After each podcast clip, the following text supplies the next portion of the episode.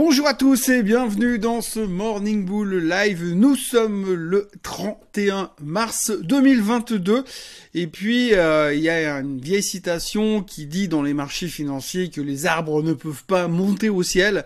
Eh bien, grosso modo, ça résume assez bien ce qui s'est passé hier. Effectivement, on s'est rendu compte que le bull market dans lequel nous étions depuis quelques jours, grâce aux pourparlers de paix qui se tiennent en Turquie, eh bien, euh, il était un petit peu arrivé à bout de souffle, tout simplement parce que on avait l'espoir finalement qu'ils allaient trouver une solution, que c'est pas exclu qu'ils trouvent une solution, mais que pour l'instant ça prend quand même du temps. Il faut imaginer quand même que c'est une guerre, qu'il y a une problématique de pourparler de paix qui prend du temps, qu'évidemment ils sont pas d'accord entre eux, parce qu'en général pour arriver au stade de la guerre, faut quand même avoir pas mal de désaccords. Et puis si on regarde un petit peu l'historique entre l'Ukraine et la Russie, ça date pas d'hier.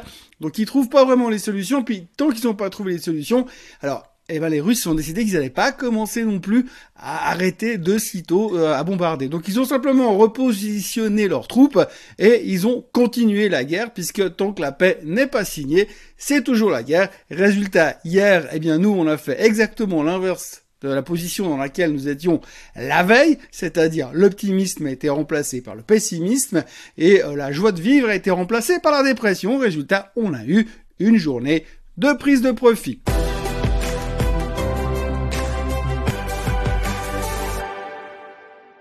Oui, de prise de profit parce que dans les marchés financiers, ça c'est le terme qu'on utilise quand on sait plus trop pourquoi les mecs ils sont en train de vendre, qu'est-ce qui est en train de se passer exactement. Quand vous avez tout le marché qui baisse, eh bien on se dit oui, c'est une prise de profit. Donc hier, après le mouvement, le fort mouvement aussi qu'on a eu ces derniers temps, eh bien, on a simplement pris les profits. C'était assez logique.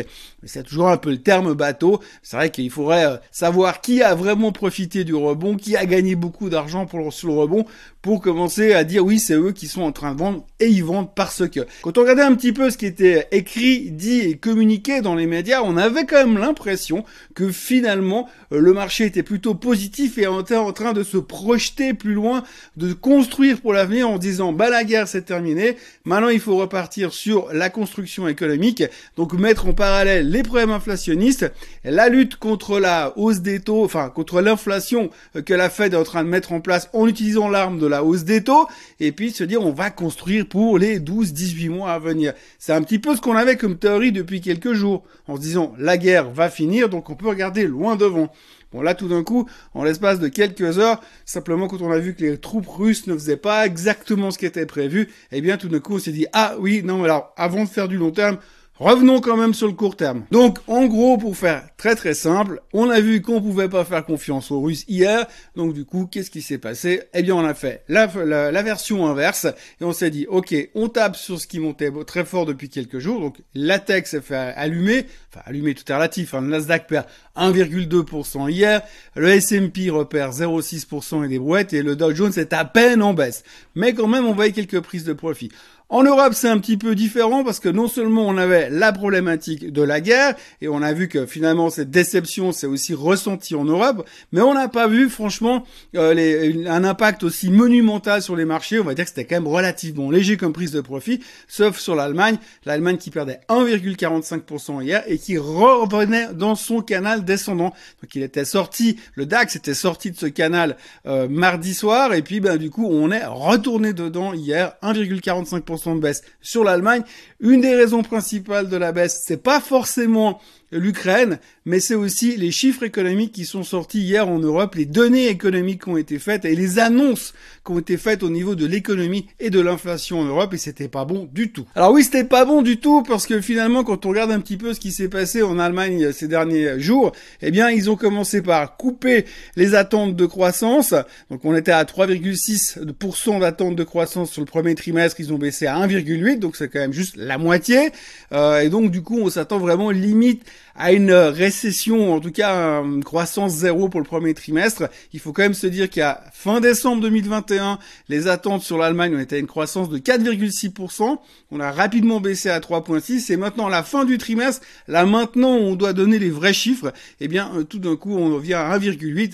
Donc c'est une catastrophe. Mais c'est pas tout, c'est pas tout parce qu'après eh bien on a également eu les chiffres de l'inflation et les chiffres de l'inflation. Alors on se fout de la gueule des Américains depuis quelques semaines avec une inflation qui est au plus haut depuis 40 euh, ans. On se moque de leur, de leur, de, ces chiffres qui sont hallucinants et du fait qu'elle est totalement hors de contrôle aux États-Unis et que finalement la Fed s'est fait coincer dans cette histoire. On en a assez parlé ici. Et là, c'est encore euh, différent puisqu'en Allemagne, on annonce 7,3% d'inflation pour le mois de mars. Alors, quand vous avez une croissance du pays à 1,8% avec une inflation à 7,3, je vous laisse faire le calcul, mais ça va être quand même très compliqué. Et puis, c'est pas mieux dans le reste de l'Europe puisque l'Europe dans sa globalité prévoit une inflation pour le mois courant de 7% qui devrait être la même au mois d'avril encore. Donc euh, ça va pas non plus, c'est pas non plus l'euphorie totale. Et puis alors en Italie, un petit chiffre pour rigoler, eh bien euh, ils ont annoncé une hausse des prix à la production, cette fois pas à la consommation mais à la production, ce qui va quand même se refléter derrière. Les prix à la production étaient en hausse de 33% sur 12 mois. 33% de hausse de prix à la production. Ça veut dire que le plat de pâtes et la pizza va commencer à coûter très cher à la consommation quand même. Ça va limite devenir des repas gastronomiques. Alors bon, la problématique dans tout ça, faut pas aller la chercher plus loin. C'est simplement que les matières premières sont toutes en train de prendre l'ascenseur, sans exception. On en a assez parlé. On a vu l'explosion euh, du nickel, on a vu euh, l'explosion de tout ce qui était métaux rares euh, ces derniers temps. On a vu l'explosion de tout ce qui était produits agricoles, évidemment, pour les raisons qu'on connaît.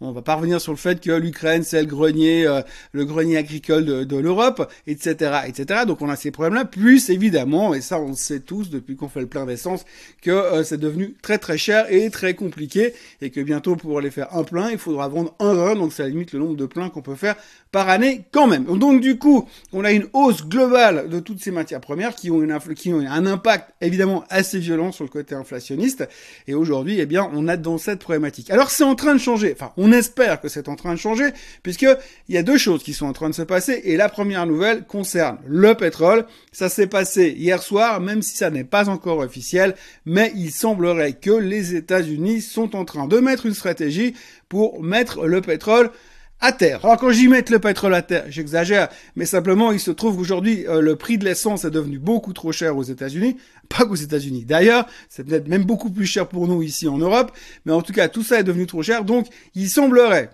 on s'autorise à penser dans les milieux autorisés, comme je dis toujours, enfin comme Coluche disait toujours, que finalement, eh bien, euh, il se pourrait que cet après-midi, la Maison Blanche annonce euh, la mise en place d'une stratégie de vente de barils de la réserve stratégique. Donc la réserve stratégique américaine, ils ont plein de barils entassés dans une cave, et puis ils vont dire, ben voilà, ben dorénavant, à partir de maintenant, tous les jours, on va mettre un million de barils sur le marché.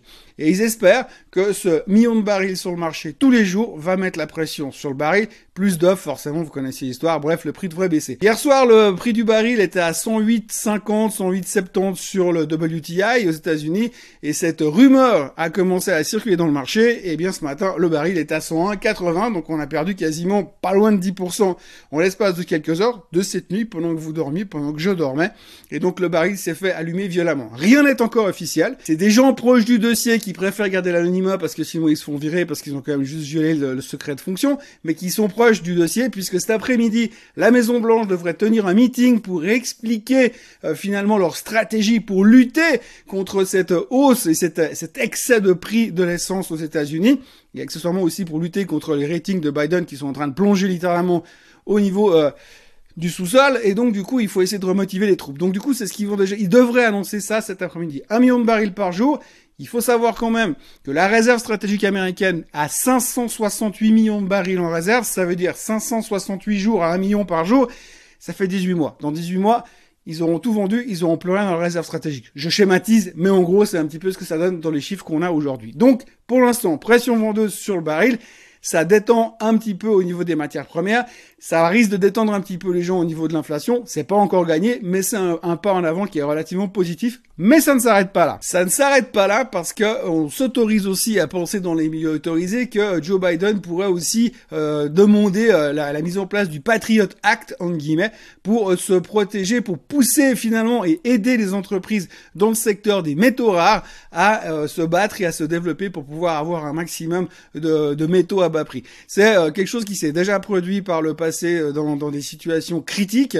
Euh, Trump l'avait demandé à l'époque aussi euh, durant la crise avec les Chinois. Et donc du coup, c'est ça, ça, permet de mettre en place une structure qui va permettre finalement aux entreprises actives dans un, certain secteur, et là en l'occurrence c'est le secteur des métaux rares, de se battre plus facilement, d'avoir accès à plus de financement pour pouvoir obtenir un maximum de matériel pour pouvoir aider le développement économique américain. Et évidemment les métaux rares, quand on vient se concentrer là-dessus, eh bien, ceux qui sont inquiets, ils se trouvent dans une zone inquiète de stress, parce que si on veut faire des voitures électriques avec des batteries, eh bien, il faut plein de métaux rares, et vu ce qui est en train de se passer, ça devient de plus en plus compliqué d'en trouver et d'en obtenir. Donc, du coup, ils mettent en place ce Patriot Act qui devrait aider les entreprises actives dans le lithium, entre autres, ou dans le manganèse, euh, de, de, trouver du financement plus facilement pour pouvoir ramener des métaux rares aux États-Unis pour pouvoir faire des batteries pour les voitures électriques. En gros, eh bien, s'il y a des problèmes aujourd'hui pour faire le plein, ça devient aussi un problème pour construire des batteries. Donc il faut commencer à anticiper.